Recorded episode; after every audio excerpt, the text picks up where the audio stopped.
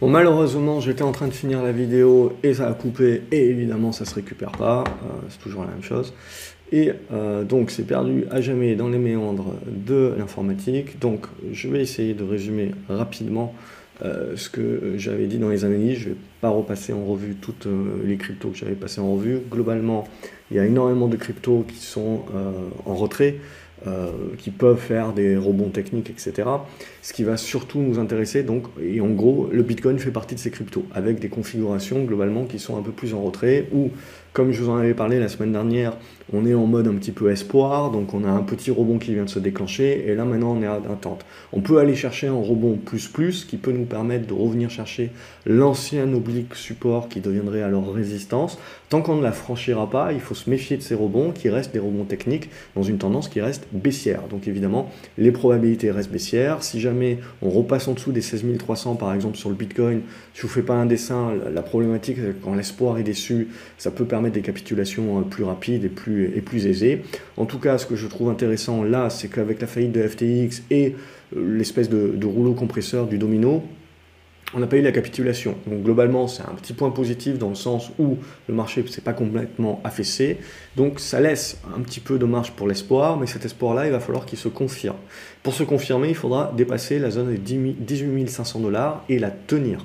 Si on arrive à faire ça sur le Bitcoin et sur un paquet d'autres cryptos qui sont à peu près dans les mêmes configurations, où c'est pas encore très bien mature, on se remettra dans des dispositions dans lesquelles on était avant la faillite de FTX, c'est-à-dire fin octobre, début novembre, où on était dans des congestions qui permettaient éventuellement de croire sur cassure euh, par, le haut du mode retournement. Est-ce qu'on profitera de la période de fin d'année pour cela ou pas? Ou est-ce qu'au contraire que ça va, être, je dirais, le, dernier, dernier coup de semence où un paquet de personnes vont vouloir éventuellement prendre des, euh, moins-values pour pouvoir les substituer euh, fiscalement parlant à, à droite ou à gauche, peu importe.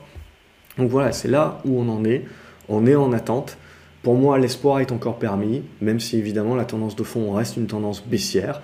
De toute manière, on sera rapidement fixé dorénavant. Si on lâche les 16 300, il vaut mieux éviter de se mettre devant, tout simplement.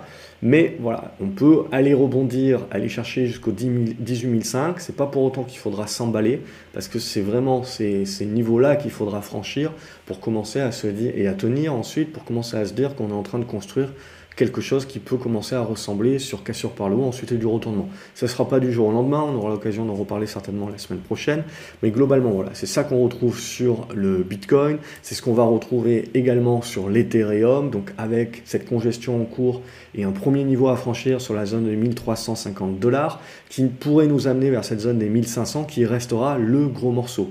Mais même si on venait à aller chercher les 1500 et à échouer, ce qui sera le plus important, c'est de tenir ensuite les supports et cette zone des 1200 150, 1300. Et là, on aurait la congestion. Et là, on aurait peut-être un petit peu de confiance qui reviendrait avec cet espoir. Hein. Je rappelle, il faut que la confiance puisse revenir. Et pour que la confiance puisse revenir, il faut réduire la volatilité. Il faut permettre des rebonds, des rebonds qui sont en capacité ensuite de tenir les supports. Et là, c'est ce qui peut commencer à ramener un petit peu plus de flux, qui a un petit peu plus confiance et qui, en mode prophétie autoréalisatrice, en, en ramenant, va donner un peu plus de support au support, ce qui va ramener un peu plus de confiance, et ainsi de suite. Ça, c'est le cercle vertueux. Le cercle vicieux, évidemment, c'est vous faites du rebond technique, mais qui est dans l'incapacité de passer les anciens supports qui deviennent résistance. Vous revenez sur les zones de support que vous traversez comme dans du beurre, et là, évidemment, l'espoir n'est plus permis, et les derniers acheteurs qui espéraient deviennent également vendeurs, et là, évidemment, vous cassez support sur support, et on va chercher euh, la capitulation. Donc c'est ça globalement que je vous disais. Euh, si on regarde, voilà, euh, si je vais juste rapidement pour faire le schématique, il y a certaines cryptos qui surperforment, comme le Litecoin, il y a le Binance Coin, etc. Il y a d'autres, il y a d'autres, il y a d'autres cryptos voilà, qui sont dans des meilleures configurations graphiques. Il y avait le, le Monero également, alors il y en avait d'autres, mais il y avait le Monero aussi, voilà, où on est déjà dans des congestions. Mais voilà, il y a encore une partie du boulot à faire, c'est-à-dire qu'il faut réussir à en sortir par le haut. Et donc là, on aurait petit à petit ce genre de crypto-là qui serait dans des, meilleures euh, configurations pour tenter le retournement. Et ce qu'il faudrait, c'est que ça contamine celles qui sont, euh, par contre, pas du qui sont en retard, pas du tout dans des bonnes configurations. Euh, il y avait euh, notamment Solana, Stellar, il y en a plein. La majorité d'entre elles sont plus en retrait. Et là, voilà, si ça contamine, c'est au-delà de faire juste les rebonds techniques, de créer aussi les congestions. Je pense que de toute façon, on aura l'occasion d'en reparler la semaine prochaine, parce que même si les rebonds commencent à se valider, de toute façon, l'essentiel pour les investisseurs un peu plus moyen terme, ça, sera de, euh, de revenir euh, lorsqu'il y aura les constructions et qu'on tiendra les supports. C'est pas tellement, ce qui est important, c'est pas tellement de jouer les rebonds actuels qui peuvent euh, commencer peut-être à, regagner. Ça, c'est pour du trading, du rebond du court terme. Et ce qui sera le plus important, c'est au-delà de ces rebonds-là, quand on va les corriger, est-ce qu'on tient les supports? Et donc, est-ce qu'on crée les congestions? Et ça, ça va nous permettre de rebâtir un petit peu la confiance nécessaire pour avoir un petit peu plus une vision à moyen terme pour se dire, ok, peut-être que le pire est derrière nous. Mais voilà, comme je vous l'ai dit la semaine dernière, ça, c'est mon sentiment de marché en mode un petit peu espoir. Il a gagné un petit peu plus d'adeptes, évidemment, puisqu'on a, on a fait euh, ce rebond-là depuis, la, semaine dernière. Mais il ne faut pas euh, sous-estimer le fait que rien n'est fait, rien n'est gagné. Euh, et on est toujours en attente, on le voit coincé. Alors c'est très intéressant, euh, le, marché des cryptos est devenu moins volatile que finalement les, actions, euh, les actions du Nasdaq. Et donc on est en attente. On est clairement en attente et c'est ça, ça, va se jouer, ça là globalement. Voilà, bon, je refais pas globalement toute la vidéo qui était qui était peut-être pas si mal, mais globalement, c'est ce que, j'ai dit dans, dans, la vidéo.